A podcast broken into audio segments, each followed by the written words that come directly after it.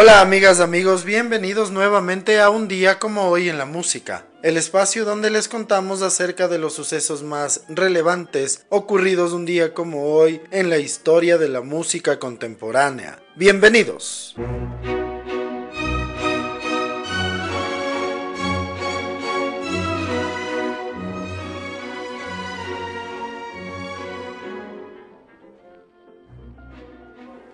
Un día como hoy en el año de 1935 nace en Módena, Italia, Luciano Pavarotti, uno de los artistas que supo hacer el crossover entre la ópera y la música popular junto a Plácido Domingo y José Carreras. Pavarotti morirá en su ciudad natal a los 71 años el 6 de septiembre de 2007 de un cáncer de páncreas.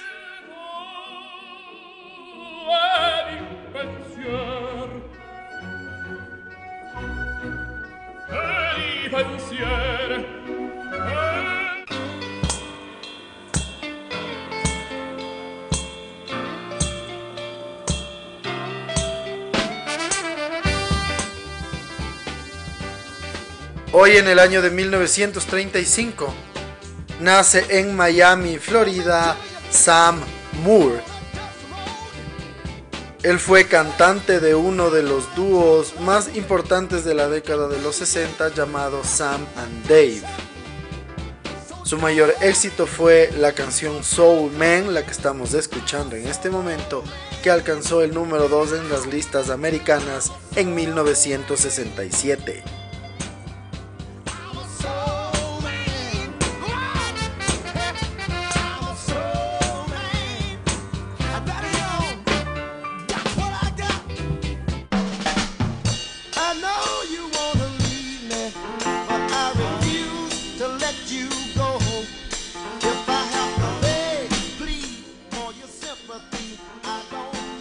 Hoy en el año de 1942 nace el cantante y compositor Melvin Franklin en Montgomery, Alabama. Franklin fue bajista y uno de los miembros fundadores de los Temptations desde 1960 a 1994. The Temptations fue uno de los grupos de mayor éxito en el llamado sonido Motown en los 60s y 70s. Franklin falleció a los 52 años en Los Ángeles, California, el 23 de febrero de 1995.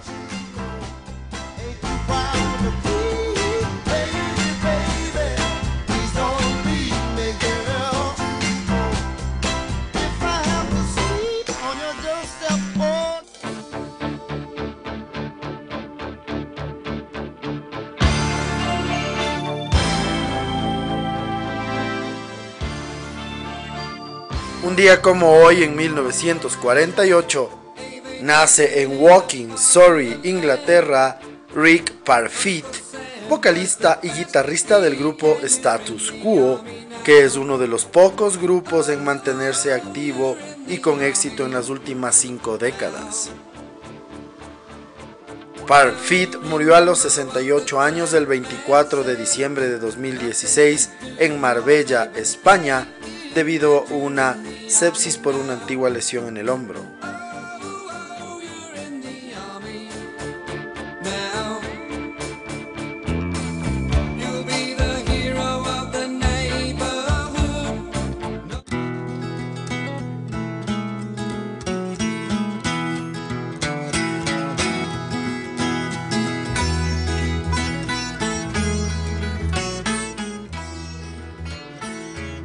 Día como hoy en 1965, los Beatles trabajan en su nuevo disco llamado Rubber Soul en los estudios Abbey Road en Londres y graban un tema de John Lennon que se llama No Region Wood, This Bird Has Flown.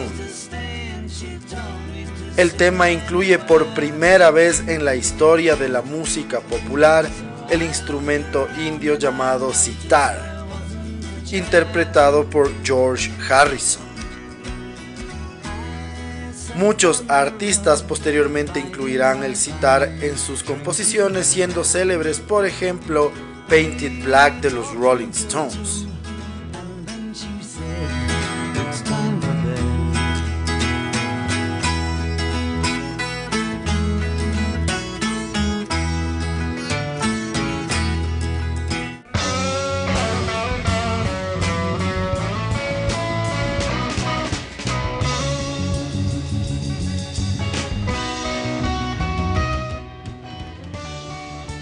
Hoy en el año de 1968, Big Brother and the Holding Company es número uno en la lista americana de álbumes con el disco Cheap Thrills. Este es el último disco en el que estará como vocalista Janis Joplin. El álbum además estará 8 semanas no consecutivas en el número 1.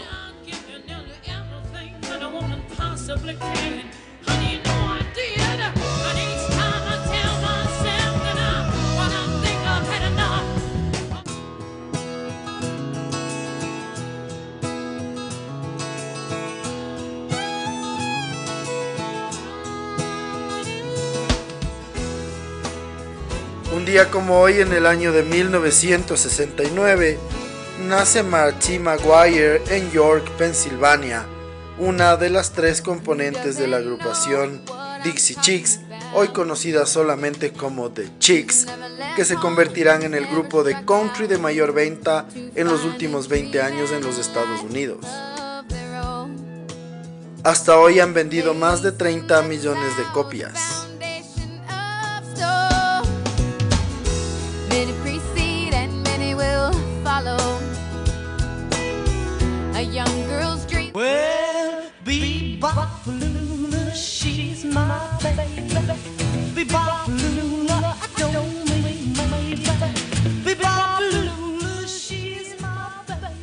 Un día como hoy en el año de 1971, fallece a los 36 años en New Hall, California, Jean Vincent de una úlcera perforante. Alcanzó el éxito en 1956 con Vivo Balula, que fue número 5 en los Estados Unidos y 16 en el Reino Unido. Jean Vincent estuvo en 1960 en el accidente automovilístico donde falleció Eddie Cochran y salió herida la compositora Sharon Shelley.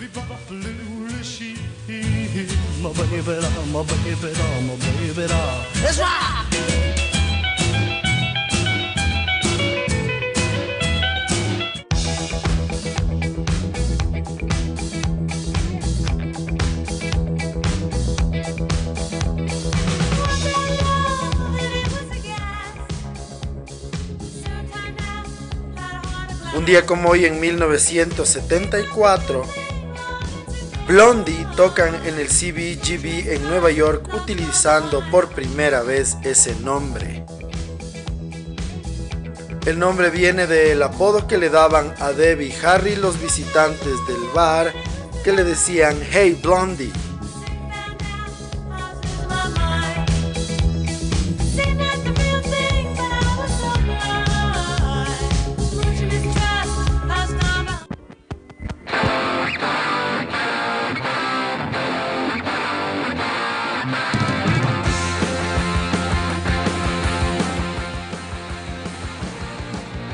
Hoy en el año de 1978, mientras vivía en el Hotel Chelsea de Nueva York, Sid Vicious de los Sex Pistols llama a la policía para decir que alguien ha apuñalado a su novia Nancy Spungen.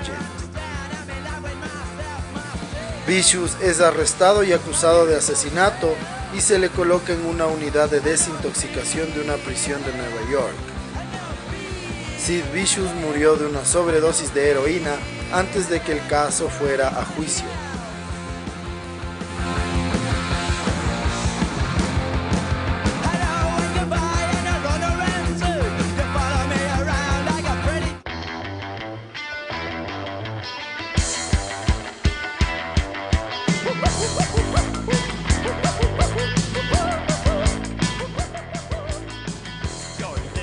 Un día como hoy en 1985, Fallece a los 32 años Ricky Wilson debido a complicaciones del SIDA en Nueva York.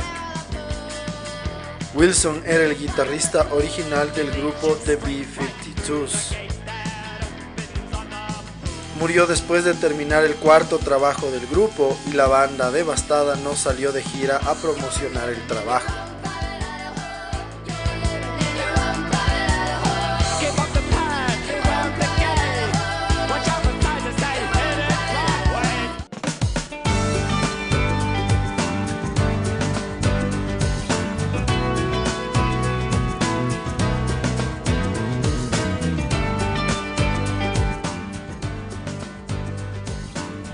Como hoy, en 1991, la agrupación Simply Red es número uno en el Reino Unido con el álbum Stars. El disco es el más vendido en el Reino Unido en dos años, 1991 y 1992, siendo el primer disco en conseguirlo desde Bridge Over Troubled Waters de Simon and Garfunkel. Ellos lo consiguieron entre 1970 y 1971. El disco Stars de Simply Red produjo 5 éxitos en singles y con 3.5 millones de copias vendidas, sigue siendo uno de los 15 discos más vendidos en el Reino Unido. Estuvo 12 semanas no consecutivas en el número 1, 51 semanas en el top 10 y 158 semanas en total en la lista.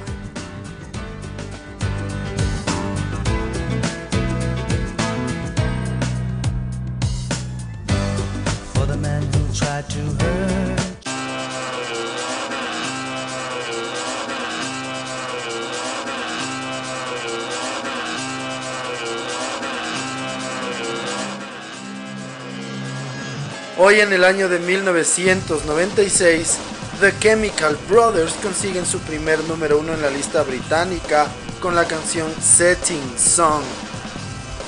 El tema está compuesto y cantado por Noel Gallagher de Oasis y estará una semana en lo más alto.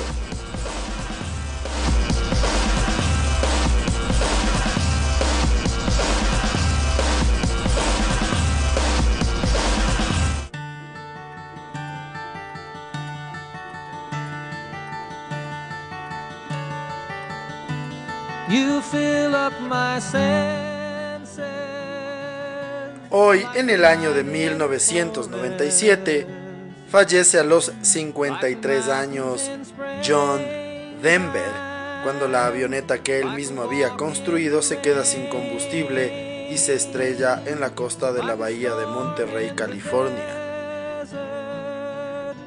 John Denver hizo canciones como Take Me Home Country Roads, Annie's Song, Rocky Mountain High, Thank God I'm a Country Boy o Sunshine on My Shoulders.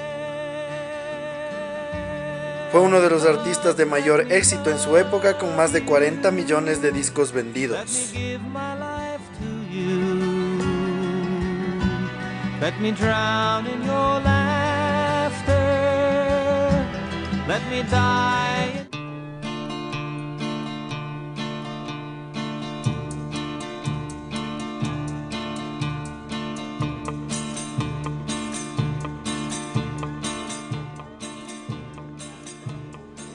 Como hoy en el año 2002, fallece a los 85 años en Escondido, California, el arreglista, compositor y band líder Ray Conniff.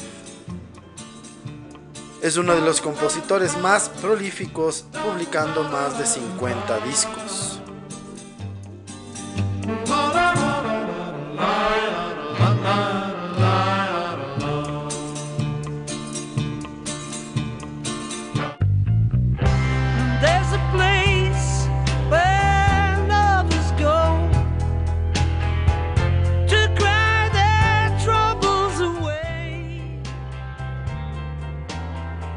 En el año 2005 fallece a los 72 años en Birmingham, Alabama, el compositor y músico Baker Knight.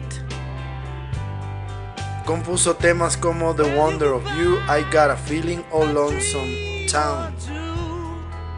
Sus temas los han grabado artistas como Ricky Nelson, Dean Martin, Elvis Presley, Frank Sinatra, Perry Como, Mickey Gilly, Sammy Davis Jr., Jerry Lee Lewis y Paul McCartney.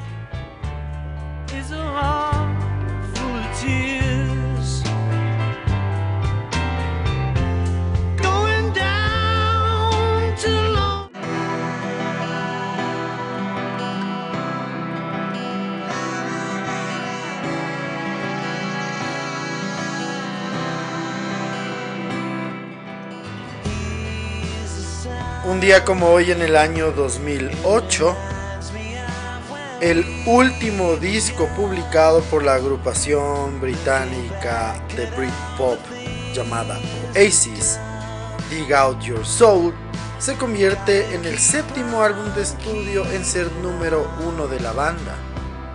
Es decir, todos los discos que el grupo publicó en el Reino Unido llegó al número uno de dichas listas.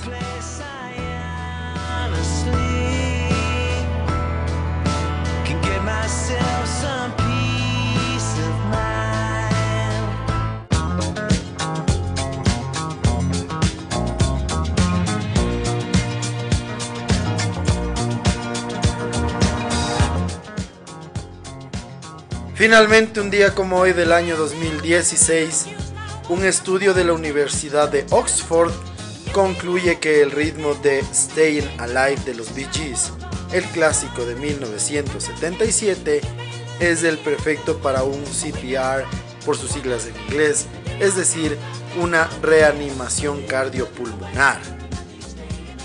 Aunque no lo parezca, el famoso A, A, A, A, Staying Alive, Staying Alive, cumple los famosos 103 BPM para poder salvar la vida de alguien que tenga un infarto. En un episodio de la temporada 11 de Grey's Anatomy, en el episodio 15 titulado I Feel the Earth Move, los doctores Oliver Hunt y Amelia Shepard explican exactamente cómo hay que hacerlo. La ficción se convirtió en realidad cuando una empleada del metro de Nueva York sobrevivió a una electrocución en las vías del tren gracias a que un colega le realizó una reanimación cardiopulmonar al ritmo de la canción al recordar al verlo visto en la serie.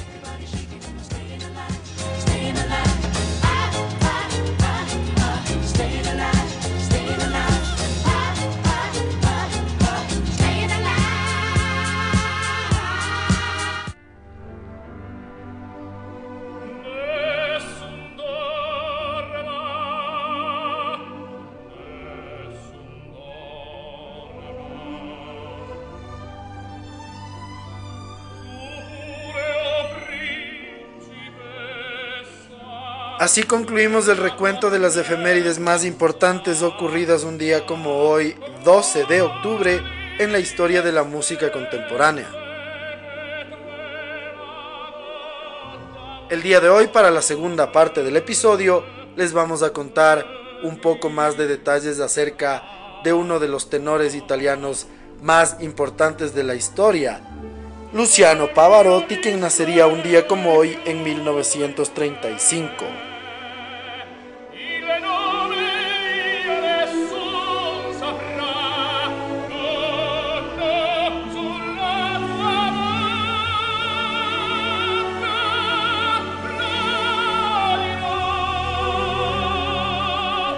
Luciano Pavarotti nació en Módena, Italia, un día como hoy en 1935 y falleció allí mismo el 6 de septiembre de 2007. Dotado de una voz estridente en los agudos y rica en los medios, con un fraseo claro y timbre claro, Pavarotti es considerado uno de los cantantes contemporáneos más famosos de las últimas décadas. Ha alcanzado reconocimiento tanto en el mundo del canto lírico como en otros géneros musicales y acreditado como uno de los mejores exponentes del canto lírico de toda la historia. En sus más de 50 años de carrera fue ampliamente conocido por sus conciertos televisados, destacando los conciertos benéficos Pavarotti and Friends, además de ser uno de los tres tenores junto con los españoles Plácido Domingo y José Carreras. Su papel más representativo fue el de Rodolfo de la ópera La Bohème de Giacomo Puccini. Asimismo se hizo acreedor de seis premios Grammy y un Grammy Legend Award otorgado en 1998. Asimismo recibió del Congreso de los Estados Unidos un premio denominado el Kennedy Center Honors en el año 2001 y los más importantes honores en su país natal, Italia. Con más de 100 millones de discos vendidos en su carrera, se estima que es uno de los cantantes más exitosos de cualquier género musical, así como uno de los italianos más exitosos de todos los tiempos.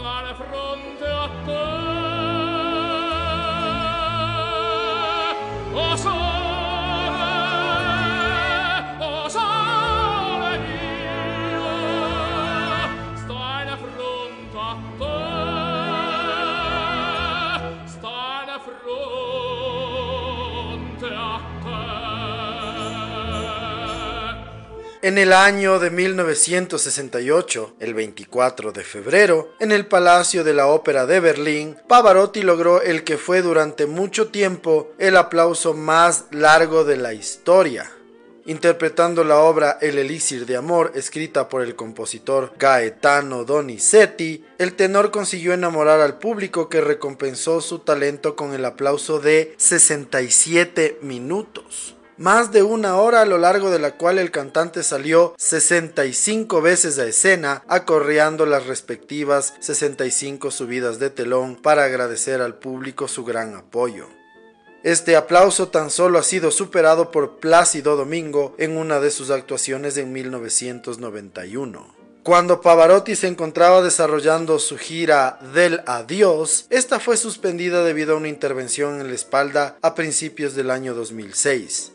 Cuando se preparaba para partir de Nueva York a reanudar su gira mundial de despedida, se le descubrió un tumor maligno en el páncreas.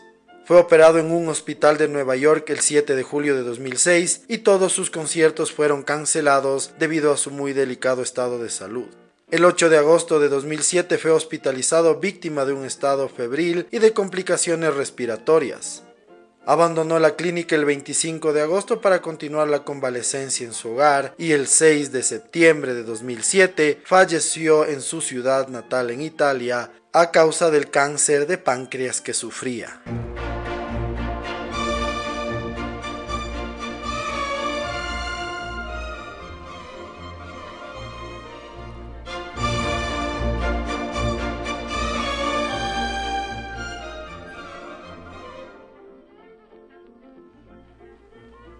Así concluimos otro episodio más en un día como hoy en la música.